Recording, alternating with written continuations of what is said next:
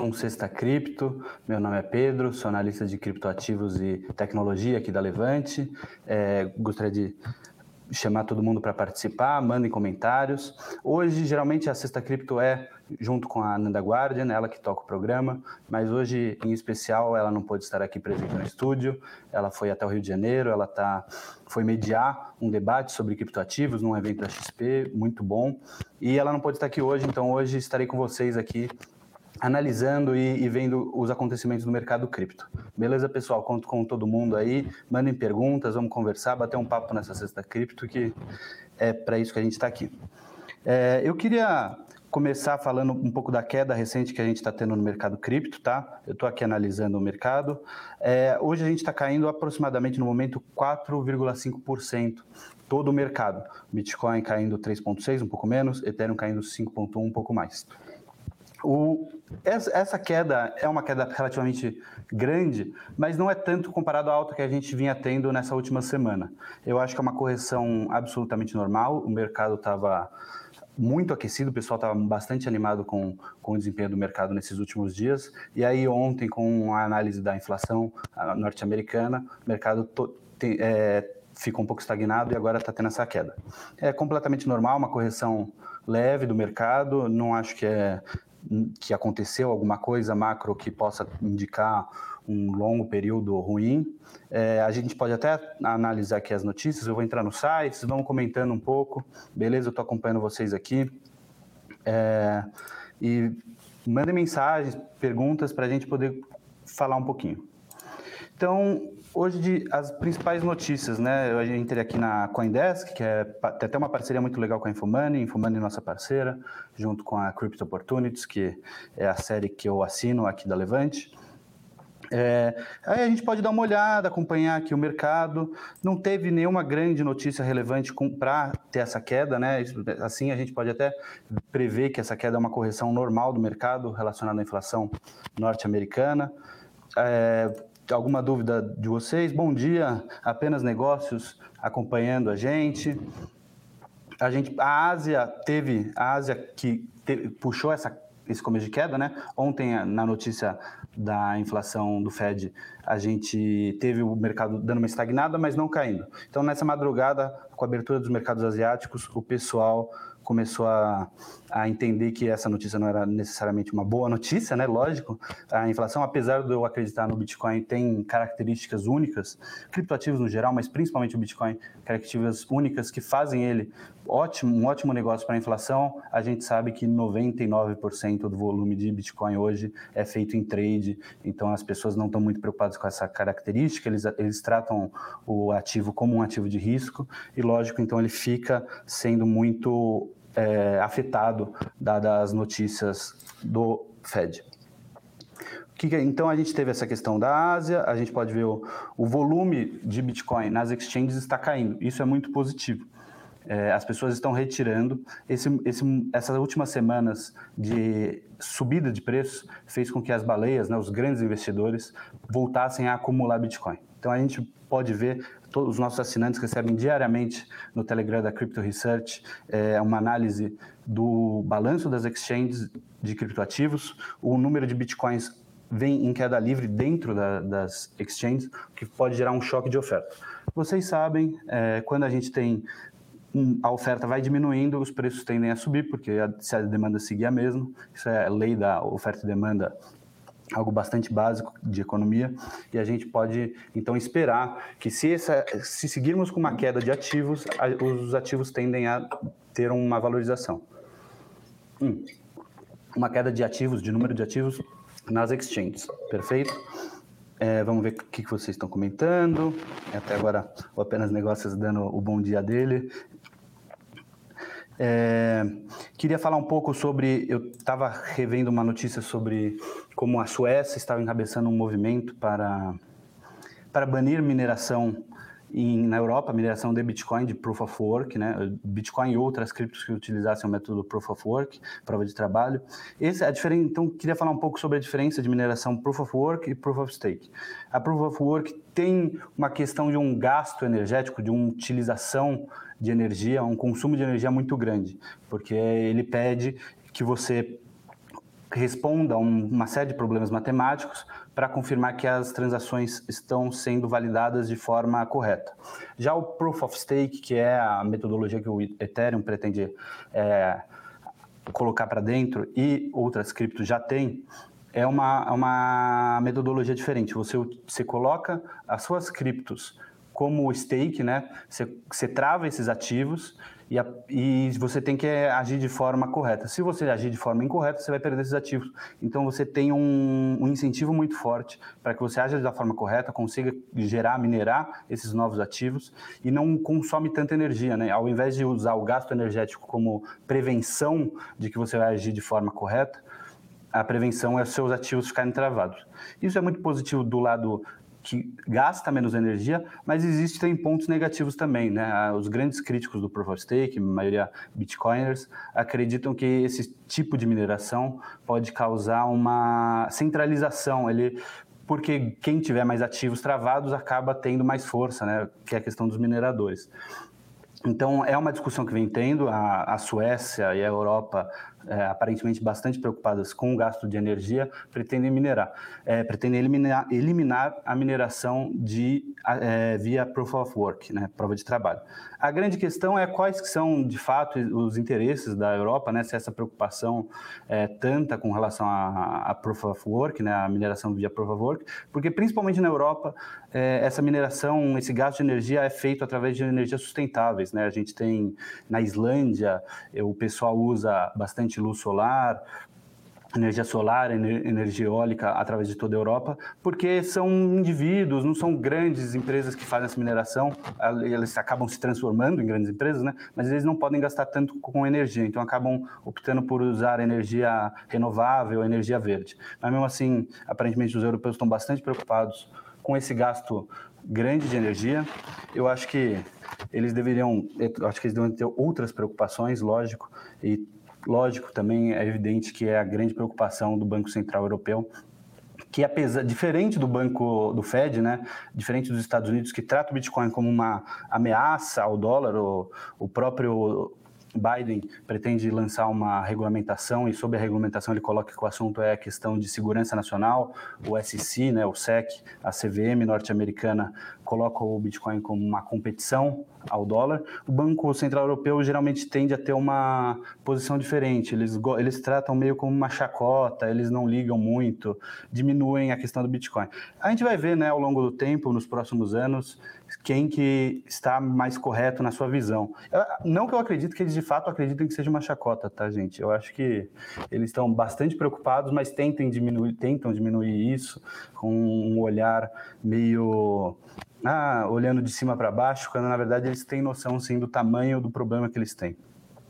É, então essa é a questão da mineração, muita gente bastante preocupada com isso, eu não vejo essa preocupação, mesmo que todos os países do planeta né, se preocupassem em proibir a mineração Proof of Work, você não consegue proibir, você teria que proibir a internet em todos os lugares do planeta, um computador só é capaz de gerar a mineração para a rede do Bitcoin, porque a, a, dificuldade hoje é muito grande, então é necessário muito consumo de energia, porque existe muita competitividade.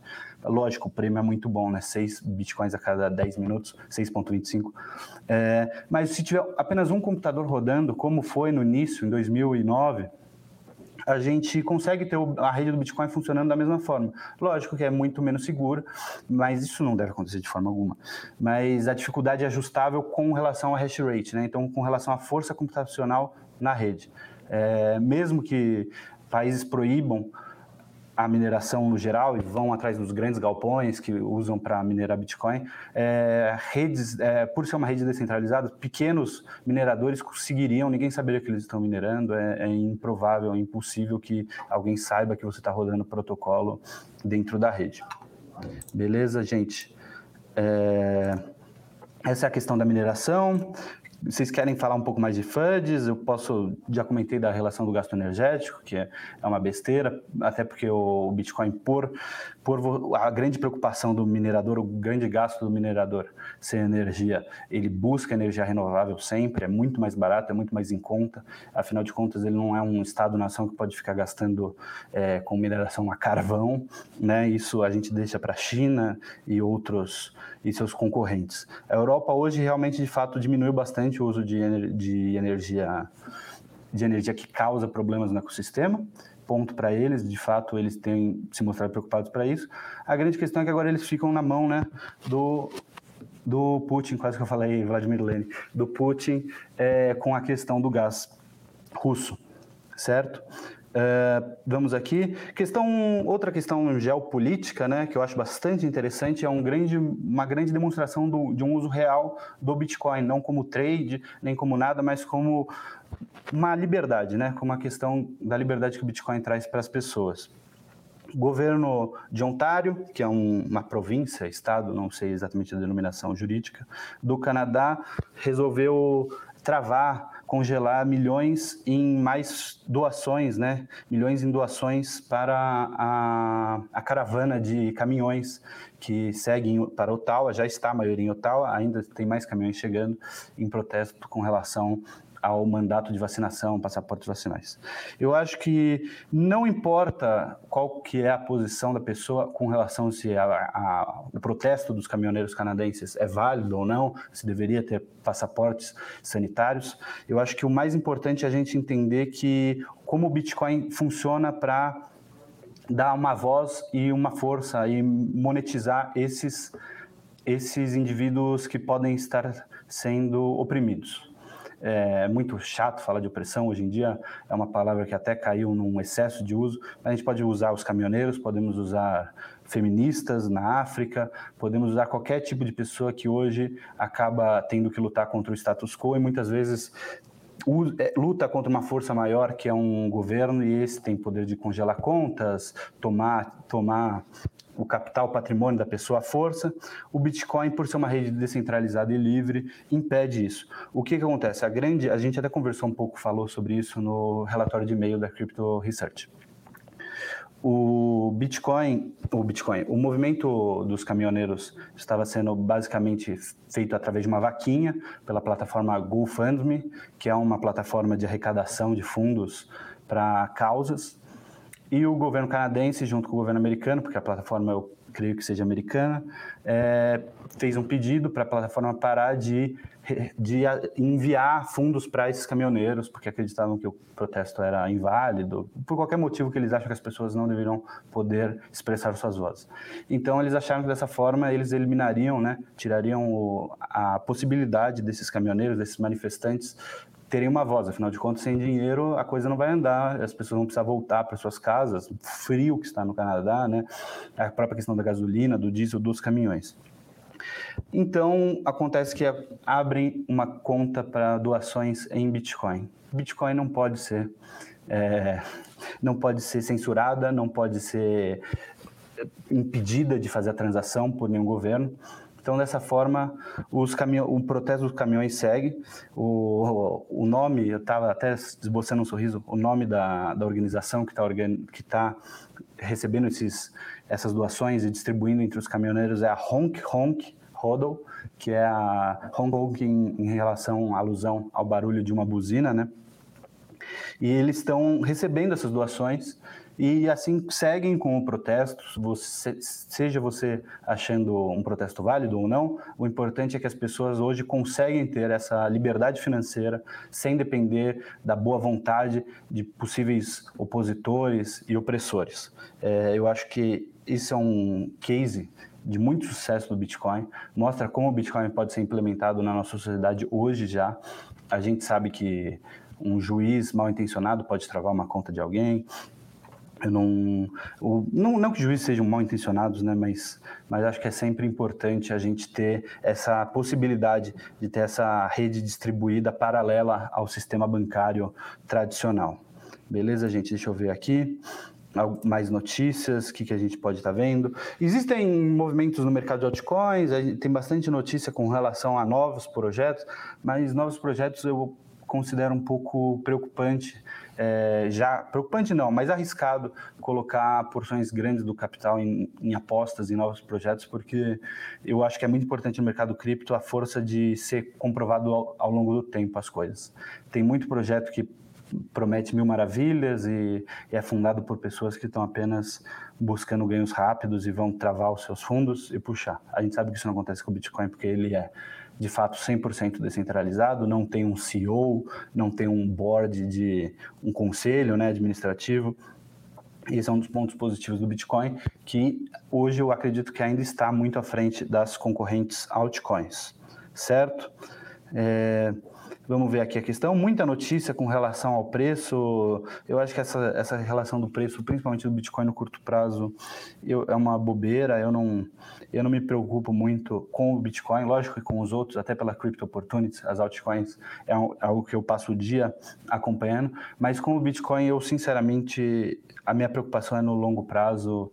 Eu vou seguir comprando, fazendo aportes é, consistentes ao longo do tempo para mim, a melhor estratégia do Bitcoin, eu evito comprar é, assim no topo, porque eu não, por não fazer um aporte apenas, nunca vou estar comprando 100% no topo, por não fazer um aporte também não vou estar nunca no, no fundo. Mas o, a relação do preço médio do Bitcoin, eu acho que para o longo prazo é um, é um ativo que eu acredito fielmente. É, eu acho que é uma grande estratégia, recomendaria até é, as pessoas estudarem mais o Bitcoin e, e, e aprender um pouco mais sobre a tese do ativo, tá, gente? Porque eu acho que essa questão da liberdade da, da descentralização do Bitcoin é algo excepcional, não, não tem nenhum ativo que tenha as características próximas dele. É, essa questão de você poder enviar para qualquer pessoa, não importa a recomendação de, de superiores, não existe nada que alguém possa fazer, não, não tem um gerente que pode impedir a sua o que você fazer com o seu dinheiro, né? Essa liberdade financeira de você pegar o fruto do seu trabalho e poder fazer o que você bem entender, sem seguir nenhuma norma, sem ninguém querer pegar na sua mão e te impedir, é algo sensacional. Não consigo ver isso no futuro não dando certo certo? É, aí o pessoal fala de tecnologia, né? A grande questão da, então, tipo, ah, e se surgir um novo Bitcoin, um Bitcoin com uma tecnologia melhor, um Bitcoin mais rápido? A gente entra num trilema, né? Eu nem sei se essa palavra, eu estava me questionando isso esses dias, né? Trilema. O dilema não faz nenhuma alusão a, a dois lados, eu não sei porque que trilema necessariamente deveria existir, né? Poderia ser um dilema com três partes. Enfim, a gente pode pensar num triângulo, certo?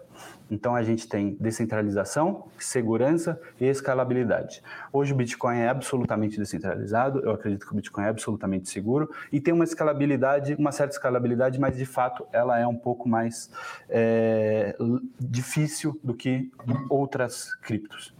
Aí entra a questão das outras criptos. Muitas delas focam nessa escalabilidade porque eles veem isso como um problema do Bitcoin só que acaba tendo que ceder em uma outra ponta do triângulo.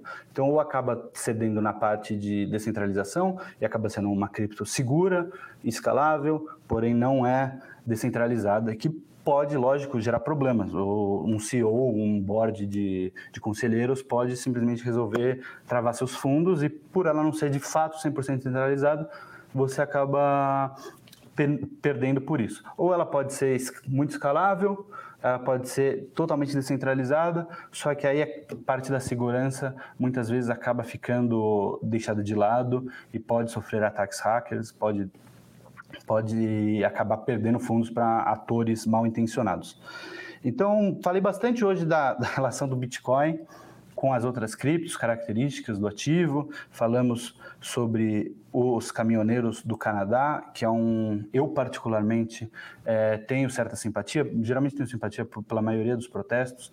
É, esse, em particular, é um tema que eu acho bastante interessante, até onde podem decidir o que, o que é colocado e o que colocamos em nossos corpos.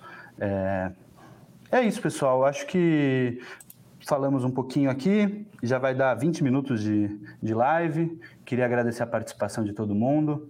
Valeu, obrigado. Tchau, tchau.